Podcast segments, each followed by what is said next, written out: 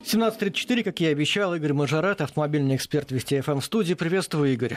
Добрый вечер. Начнем давай с трагического случая в Калужской области, где перевернулся автобус с детьми.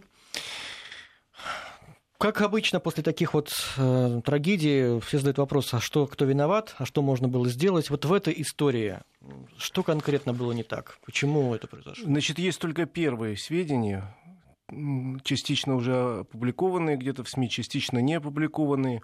И сразу речь идет о том, что было достаточно много нарушений при, э, в частности, оформлении этой поездки.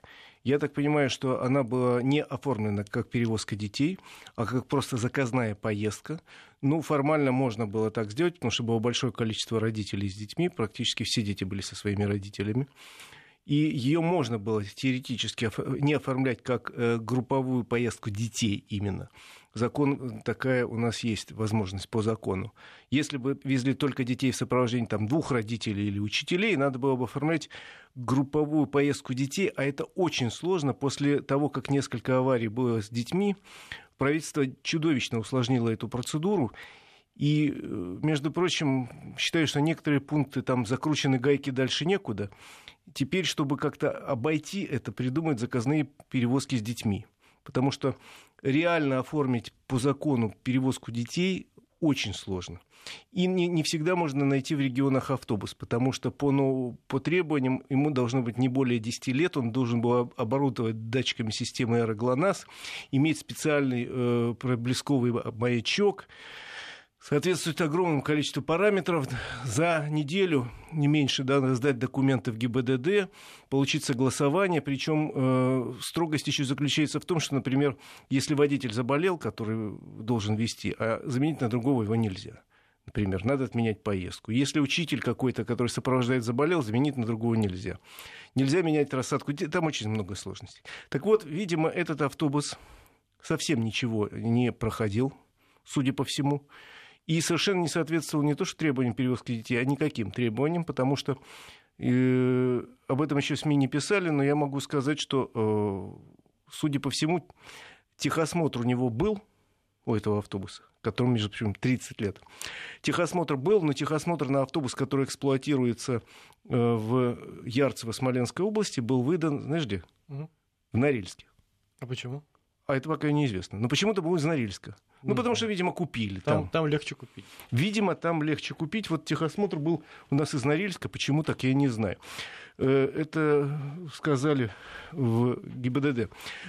Вообще автобусу 30 лет, и надо понимать, в каком он состоянии. Я не хочу сказать, что 30 э, лет это обязательно развалюха. В конце концов, самолеты у нас по 50 лет летают, если их правильно обслуживать. И автобусы могут ходить довольно долго, если их правильно обслуживать. Вот сильно сомневаюсь, что этот автобус как-то обслуживался, зная о том, что техосмотр почему-то выдан в Норильске. Значит, он в Ярцево, видимо, не мог пройти техосмотр. Ну, в общем, какие-то странности есть. И сейчас, я так понимаю, задержан и владелец автобуса, и э, водитель. И они дают какие-то показания. Но я боюсь, что вылезет множество самых разных нарушений. Э, начиная от того, что вдруг начали говорить, что вроде как все дети были пристегнуты. Вот это вот по поводу непристегнутых детей, я удивляюсь, ну давайте вот честно, кто в автобусах пристегивается? Ну, я никогда не видел, что пассажиры пристегивались в автобусах. Я, честно говоря, тоже, хотя наши правила требуют в междугородних автобусах пристегиваться, и ремни, как правило, в автобусах есть. Тут говорили, что часть была пристегнута, часть не пристегнута. Видимо, те, кто был пристегнут, и остались живы, увы. Угу. Увы, к сожалению, потому что действительно в автобусах мы не привыкли это совершенно делать, а водители да даже не в машине на заднем сидении до сих пор ну, ну я, не все далеко. Я детей пристегиваю всегда и требую, не, Недавно мы научили, так, недавно мы научились пристегиваться на передних сиденьях, не вставлять за, заглушки вот в эти, да, чтобы не пищала машина, а все-таки начали пристегиваться люди. И то не все, а уж что говорить там, в автобусах. Ну, в общем, э, я пристегиваюсь, всем советую. Кстати, э, буквально вот в пятницу у нас ГИБДД России подвели предварительные итоги э, ушедшего 2018 года. И, к сожалению, констатировали, что хотя общее количество ДТП уменьшилось, уменьшилось число погибших, причем сильно уменьшилось на 5 с лишним процентов. реальное уменьшение есть. Но все равно погибло больше 18 тысяч человек. И там идет речь о том, что довольно большое, я не помню на вскидку, могу сейчас поискать, довольно большое число детей погибло, к сожалению, в прошлом году. И в ГИБДД России констатировали, что меньшая часть этих детей, меньшая часть этих детей погибла по собственной вине. То есть, ну, ребенок заигрался с мячом, выбежал на проезжую часть, перебежал не там, где надо. А большая часть погибших детей – это те дети, которые сидели в автомобиле в качестве пассажира и не были пристегнуты. Ну, это халатность родителей. Это... Не используют детские автокресла, не пристегивают детей. Это даже не халатность, я не знаю слов, которые подобрать, потому что... Игорь, вот... а вот ты, ты сравниваешь, мне это интересно, с самолетами, да, что самолет летает по 30, это правда. Но мы э, помним, какие дороги у нас в России. И, ну, самый крутой автомобиль, я не знаю, какой, какая марка самая крутая, взять, и вот ему 30 лет. Вот ты купил бы в такой автомобиль? Еще раз говорю, все зависит от того, как его использовать, потому что если... Но если он вообще не ездил? Я... То... Не, не, не, не. Я вот почему сослался на авиацию. Есть такой авиационный принцип обслуживания. Э, в Японии, кстати, такой же принцип обслуживания автомобилей. Когда автомобиль прошел, условно говоря, там 50 тысяч километров, у него надо поменять вот это, вот это, вот это узлы, иначе ты не получишь техосмотра. У самолета же тоже. Налетел там ну, тысячи да. часов, поменяли двигатель, условно говоря. Налетел 2000, налетал 2000 часов, еще что-то поменяли. Если по такому принципу обслуживают, то почему бы и нет? Вполне возможно. Хотя, конечно, э, во многих странах мира есть запрет на эксплуатацию автобуса вообще старше 10 лет. Угу. Я помню, как-то ну, лет 15 назад приехал я в город Мурманск в командировку. И что-то мы ехали, и вдруг смотрю, стоит огромная площадка, и там парк такой автобусов городских, очень прилично выглядишь, с какими-то иностранными надписями. Я говорю, что это такое? А это, говорит, в, в Скандинавии, тогда Финляндии, Швеции, ввели запрет на, автобусы старше 10 лет, и они по цене металлолома типа нам продаем, а мы теперь на городские рейсы пускаем. Но у нас тоже ввели запрет на ввоз таких автобусов, так что их теперь из Европы продают куда-то вообще в третьи страны, не знаю куда. Но есть запрет в Европе на автобусы для перевозки людей старше 10 лет. Это правда. Нам пишут, активно реагирует на наш, наше обсуждение ремней безопасности. Я заставляю детей пристегиваться всегда, даже в автобусе, тем более междугородных. Еще одно сообщение.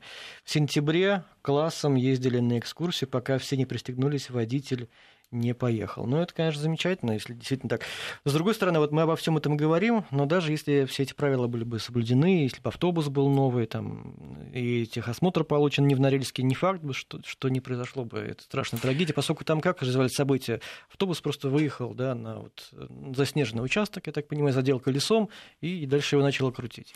Автобус, то есть у нас 90% аварий случается по вине человеческого фактора. А человеческий фактор это означает так. Вот я еду, вроде дорога ничего. Ну, думаю, давай я скорость побольше наберу. Вроде дорога пустая, утро, никого нет в субботу. Набрал, а там лед. Вот никогда не можешь знать, что вот под снегом вдруг кусочек льда. Поэтому все э, говорят, что зимой надо ездить аккуратно, надо строго соблюдать требования скоростного режима, надо там осторожно подтормаживать, потому что может оказаться лед. Э, действительно всякое бывает, тем более я помню прогнозы на выходные, когда гидромедцентр просто вопил вместе с э, центром ФОБУСа, всеми нашими uh-huh. службами прогноза, что э, возможен гололед на трассах. Ну, я слышал несколько раз в прогнозах. Возможно, гололед на трассах. Так вот, водитель этот, наверное, профессионал, наверное, большой э, умелец народный, но не рассчитал он возможности свои и возможности автобуса. Потому что я рассказывал, я в выходные в прошлый, когда был лютый снегопад, ездил в Тулу. Лютый снегопад. И все едут по трассе аккуратно, потому что видимость плохая, потому что им снег метет. Но все-таки некоторые орлы попадались, которые играли в шашечку в такую мерзкую погоду, обгоняя, подрезая, куда-то улетая вдали. Одного я потом видел в кювете. Ну, правда, так он легко, судя по всему, отделался. Одного потом я видел, поймали гаишники, слава богу, оказались на дороге. Но а таких же еще было несколько. Поэтому, еще раз говорю, самое страшное у нас в стране – это человеческий фактор. Это такая, э, такой, значит, у меня 20 лет стажа, я проскочу, я все умею. Я в свое время, лет 10 назад, видел исследование Минтранса, они заказывали, по поводу аварийности как раз среди водителей автобуса. И это было очень страшно, потому что там было написано, что самый аварийный возраст, между прочим, у водителя автобуса, стаж самый аварийный, от 8 до 12 лет больше всего случается аварий. Вроде 10 лет, понимаешь, 10 лет человек за рулем автобуса. Но, видимо, в какой-то момент он расслабляется, он начинает Я думать, крутой водитель. Я да? все умею. Угу. Я все знаю, я, мне все, я из любой ситуации выкручусь. И не выкрутился. В этом смысле надо просто посмотреть на опыт там, Европы, у них там, если человек занимается профессиональными перевозками, то есть как водитель работает грузовика или автобуса, он раз, ну, в зависимости от того, что он водит, или раз в год, или раз в два, в два года обязан проходить курсы повышения квалификации и контраварийной подготовки. Одна секунда пауза. Вести ФМ. И мы продолжаем разговор. Э, есть еще новости, касающиеся автомобилистов, автомобилей. Эм, какие-то непонятные сообщения приходят о работе страховых компаний, э, что они как-то странно выдают полисы иногородним гражданам. То есть если я житель, там, скажем, э, Урюпинска, сейчас приду в Москву, Э, в Москву страховую компанию, э, получить полис, а я имею на это полное право, получить Конечно. полис ОСАГО где угодно. Да. Э, значит, они начинают эти страховые компании увиливать и говорить, а мы вам дать не можем сейчас, вот есть специальные центры у нас выдачи там-то, там-то, вы туда и за дополнительную плату получаете. Что за беспредел? Значит, это полная какая-то чушь и беззаконие. На самом деле э, совершенно прав. Ты можешь купить страховой полис ОСАГО где угодно, как угодно, в пределах Российской Федерации. Никаких не должны тебе чинить препятствий. А это такой вид легкого мошенничества, скажем. Легкого или не очень легкого, это надо разобраться все-таки э, в первую очередь Российскому союзу автостраховщиков. Потому что я такие сообщения видел. Они, э, правда, говорят о том, что это только какие-то брокерские конторы, не сами представительства страховых компаний, а какие-то конторы, их много, они предлагают услуги. Хотите полис такой, хотите секой. Вот они якобы придумали такую замечательную штуку, как полис для иногородних. В законе по ОСАГО такой полис не предусмотрен. Нету его такого. Нет, можете открыть, почитать.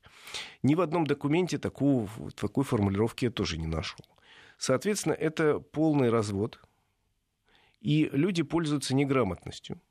Неграмотностью водителей, которые там, или кто-то спешит, например. Ну ладно, я пошел.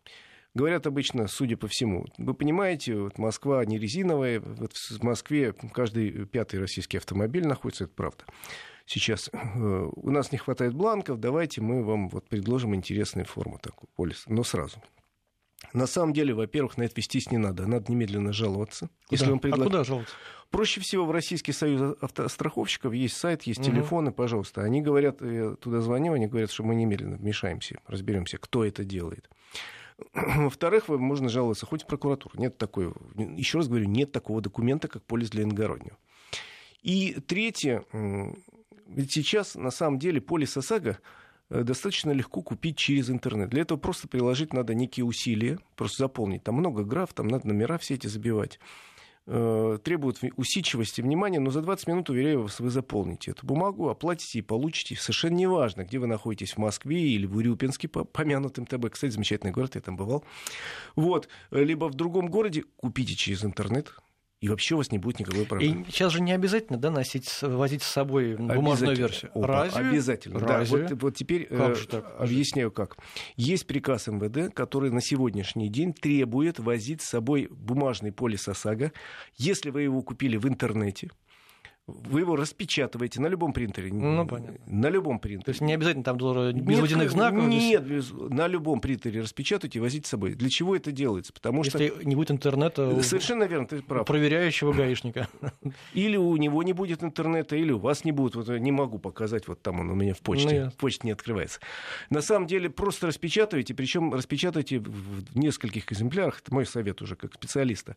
Один экземпляр положите в бардачок машины, а второй сложите 8 раз и положите... Но в... оригинал не обязательно возить. Да нет оригинала. Ну, такое понятие уже, да. да. Положите в документы и возите с собой, потому что, не дай бог, автомобиль когда-нибудь у вас где-то как-то эвакуирует, и чтобы его забрать с э, площадки, надо продемонстрировать, приехать в полицию, продемонстрировать документы на машину и полис. А если он у вас лежит где-то там, придется еще раз распечатать. Ясно. Так, с этим мы разобрались. Следующая тема. ГИБДД признала успешным эксперимент по уменьшению размеров знаков на дорогах. И теперь будут меньше знаки. Э, не все и не везде. Оговорюсь. Значит, э, проводили этот эксперимент в пяти городах России. Речь идет о том, что э, в городах, причем не на всех улицах и не во всех городах, а на тех улицах, где не сильно быстрое движение, часть знаков можно уменьшить и таким образом, а, сэкономить железо, не знаю, что за счет этого можно сделать, но неважно. Экономия... Я думаю, что на... те, кто надо, найдут, что с этим Экономия металла, да. во-первых. Во-вторых, экономия места. То есть, условно говоря, если на столбе висит два знака меньшего размера, то экономится место. Их можно поднять чуть выше, потому что я знаю, могу назвать, и ты можешь назвать такие места в Москве, где идешь, задумавшись, лбом об знак. Бам! Да, у меня, кстати, вот на полном серьезе мой друг так однажды пробил себе голову и кровотечение у него было достаточно сильное. Ну, в общем, их можно поднять повыше, вплоть до того, что можно просто там, условно говоря, на угол дома, на кронштейне повесить этот знак небольшой или несколько знаков. Э, практику взяли из Европы. И еще раз говорю, эти знаки вешаются на улицах, где не сильно быстрое движение, то есть водитель успевает увидеть этот знак и рассмотреть его. На трассах, на скоростных, на загородных таких знаков не будут, будут обычные большие, чтобы их было видно издалека. Эксперимент показал, что водители эти знаки в городе нормально видят, нормально реагируют, не ошибаются, не объясняют, потому а я не видел у меня зрение минус 12, я не увидел. Такого э, быть не может. Но, по идее, проверили, все говорят, можно распространять другим, по другим городам и весям, кроме этих пяти. Дополнительный э, бонус, как бы говорят, говорят, что это значительно эстетически э, лучше получается, потому что огромные знаки, они мешают восприятию города как там архитектурного памятника. Ну, действительно, я вот вспоминаю там лет 10 назад, когда Москва была вся, помнишь, в перетяжках. Mm-hmm. Ужасно было смотреть, ничего не видно. А когда их убрали, вот я в центре бываю, хожу и вспоминаю, вот Сретенка, вот как же она безобразно выглядела. А сейчас идешь прекрасно, все замечательно, красиво, все дома, все памятники видно. И вот знаки, видимо, уменьшены в два раза тоже будут способствовать тому, что не так, э, ну, во всяком случае, не будут закрывать что-то. Да, ну а вот в Ростове-на-Дону впору придумывать знак «Осторожно, ваш автомобиль может быть расплавлен лучами солнца». О боже, что случилось? Ну вот это вот громкая история, произошедшая с водителем Лексуса еще в прошлом году. Помнишь, когда он припарковался около торгового центра?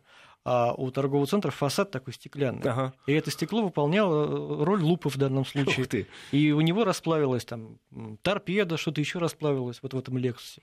Он поехал к дилеру, все зафиксировал, подал в суд на собственников этого торгового центра. Ну и что, как думаешь, суд сказал? Суд сказал, что сам виноват. Э, собственник дорожника проявил грубую неосторожность, потому что поставил машину на открытом солнце в полдень. Вот история, конечно, комичная, но с другой стороны, ну, может быть, действительно здание не соответствует необходимым нормам. Поэтому это происходит. Потому что этот водитель потом проводил эксперимент. Он взял кусок пластика и установил его примерно там же, где стоял его автомобиль. И через час этот пластик весь расплавился. Слушай, а может быть, действительно, там торговый центр так застеклен, что создает какой-то эффект. Вот помнишь, как, ну ты не помнишь, я тоже не помню, Архимед, говорят, по преданию, создал из зеркал такую систему и сжег вражеский флот, который э, на берегу там, угу. залива стоял. Ну, вот что стекла так фокусируют солнечные лучи, не знаю, как так получилось, но я у этого дела вижу перспективы, что называется, судебные. То есть останавливаться здесь не стоит, а надо судиться дальше. С кем? С Солнцем? Потому что торговый Нет. центр уже признали невиновным.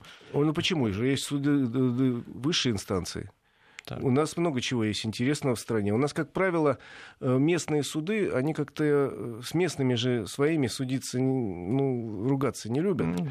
И говорят, ну а чего, сам, сам дурак. Поэтому есть для этих целей и там областной Слушай, суд. Ну, а вообще в машинах э, предусматриваются вот эти вот возможность того, что она будет когда-то оставлена на ярком солнце палящем, чтобы там ничего не расплавилось. Естественно, вот... любой автомобиль, любой автомобиль проходит тестирование в условиях и жары, и холода. Угу. Вот у нас, например, в России, чтобы получить одобрение типа транспортного средства, автомобили гоняют на морозе, он должен легко заводиться при температуре там, до 3, минус 30 градусов. Э, значит, и по жаре, соответственно, плюс, плюс там 35, ничего с ним не не происходит. Э, плюс 50, я думаю, тоже. Но вот тут, если сфокусированные лучи, угу. это как бы, понимаешь, никто не может догадаться, что вот так э, солнце вот отражается от этих, от фасада здания. Это, но все равно, что невозможно сделать на автомобиле защиту от мальчиков, хулиганов, которые с увеличительным стеклом попытаются что-то поджечь. Правильно? Так и в этом случае. Но тут надо разбираться. Я еще раз говорю, вижу какие-то перспективы, но этому человеку надо идти просто дальше, потому что обидно сильно. Ну, и Lexus более, автомобиль сильно если не дешевый. у него есть Lexus, значит, наверняка у него есть ну, возможность возможности каким-то образом нанять юриста да, и конечно. так далее, идти дальше, может быть, Верховный суд. Естественно, я знаю суды, которые казались по первости безнадежными, а потом выяснялось, что нет, все-таки люди доказали свою правоту. Причем удивляюсь, иногда люди за 500 рублей судятся. Я, с одной стороны, Удивляюсь, другой завидую, но молодцы. Люди принципиальные, доказал свою правоту. Спасибо большое, Игорь Маджаретто, наш автомобильный эксперт.